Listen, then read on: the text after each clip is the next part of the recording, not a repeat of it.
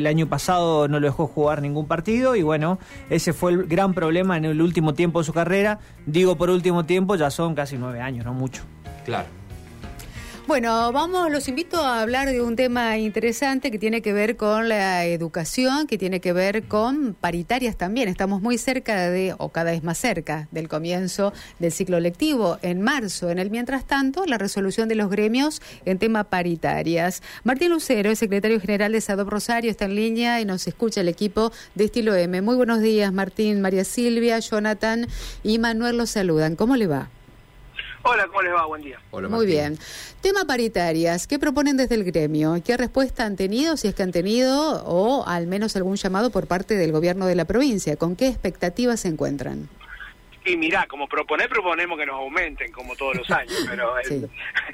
acotando un poco más el objeto de la charla, digo, a ver, primera consideración, tenemos un acuerdo paritario que eh, tiene un aumento de cinco puntos más que se van a terminar cobrando los primeros días del mes de febrero, ¿no? O sea que ahí ya tenemos una, este, un, un primer indicio. Eh, a partir de ahí, nuestra expectativa es que durante el mes de febrero, lo más pronto posible, haya una convocatoria. El año pasado nosotros le planteamos al gobierno la necesidad de que quede en el acta qué día se iba a convocar a la paritaria.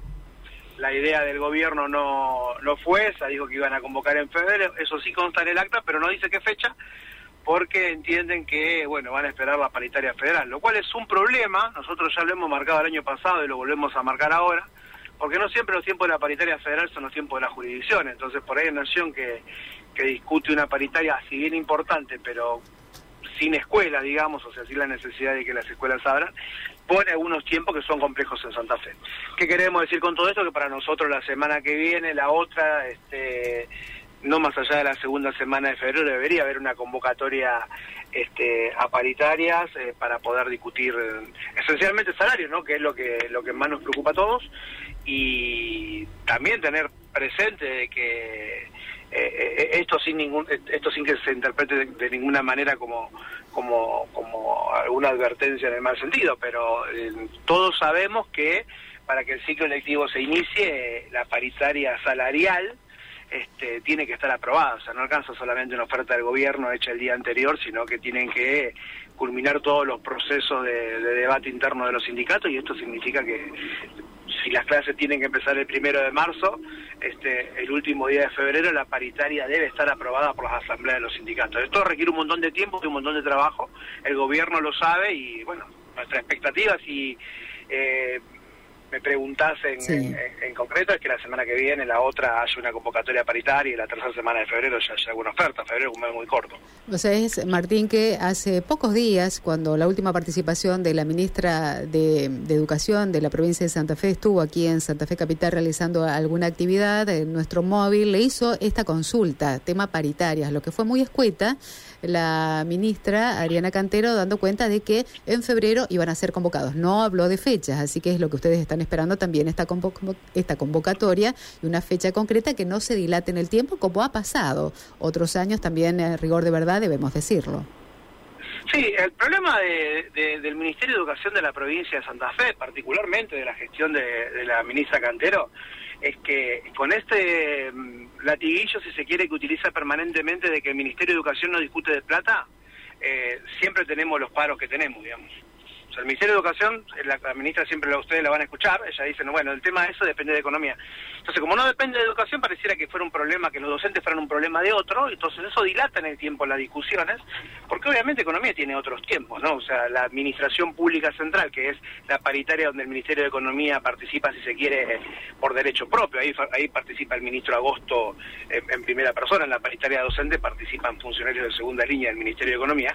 Eh, tiene otros tiempos, no tiene el inicio de clase de encima. Entonces ese tipo de cosas este, genera habitualmente este problema, ¿no? En otros gobiernos, por ejemplo, en gobiernos anteriores, dentro del Frente Progresista y demás, los ministros de Educación tenían actitud mucho más proactiva respecto a los aumentos salariales. Acá pareciera que el tema de aumento salarial no es un problema de la ministra cuando este, eh, los salarios son el noventa y pico por ciento del presupuesto educativo de la provincia. Entonces me parece que también ahí tiene que haber una este, una voluntad firme de parte de todos los actores de- de- de- del gobierno, especialmente el Ministerio de Educación, por requerir que la paritaria de alguna manera este, funcione lo más rápido posible, porque después las consecuencias este, las, las padecemos todos, digo, o sea, el, paro es una es una consecuencia, nunca una causa, eh, y las causas se encuentran habitualmente en esta temporada del año. Cuando todos decimos, bueno, es hora que empiecen las paritarias, es hora que empiecen las paritarias, las paritarias no empiezan. Martín, Manuel te habla, ¿cómo estás? Buen día. Hola, eh, Manuel, ¿cómo te va? Muy bien, un gusto escucharte. Para llevarle más que nada tranquilidad a los padres, ¿no? Eh, ¿Qué tan lejos y qué tan cerca estamos de, de, un arreglo y, de poder garantizar el inicio de clase como, como, como se debería, no? Mira, eh, tenemos un escenario que es complicado porque mm. obviamente como todo lo, toda la gente sabe, los papás, la mamá saben, este, la situación económica en la Argentina se caracteriza por no solamente por las dificultades del día a día, sino por una característica que es la imprevisibilidad. Es muy difícil prever qué es lo que va a pasar en la República Argentina acá este, a, cuatro o cinco meses. Entonces, la, primera condición, digamos, es que haya un aumento salarial y que este, eso tenga como correlato algún mecanismo de actualización. ¿Cuál es el problema de los mecanismos de actualización? Hay dos mecanismos de actualización que, son dos, por todos conocidos, ¿no? hay más, pero son los que habitualmente se usan. O se negocia corto, o sea, si se negocia cada dos o tres meses, este, o se negocia por tramos, eh, o hay cláusula gatillo, digamos, ¿no? O sea, no hay muchas más alternativas que eso.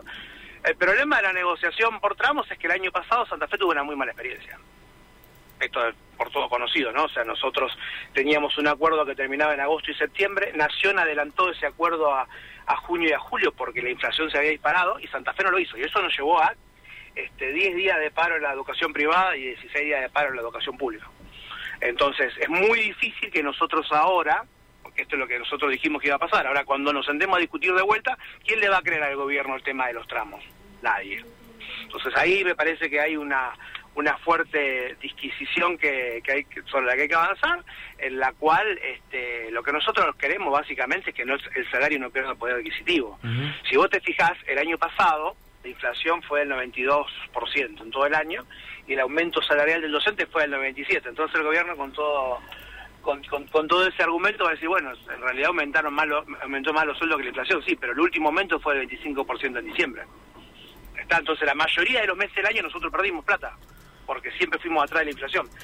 Eso es lo que no, lo que no tiene que pasar.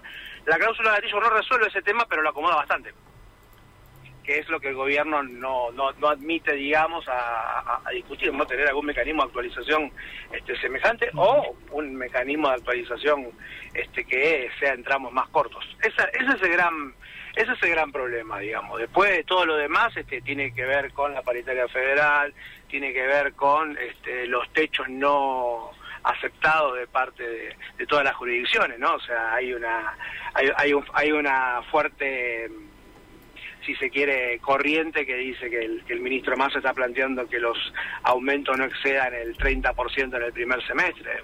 Complicado. Claro. Complicado.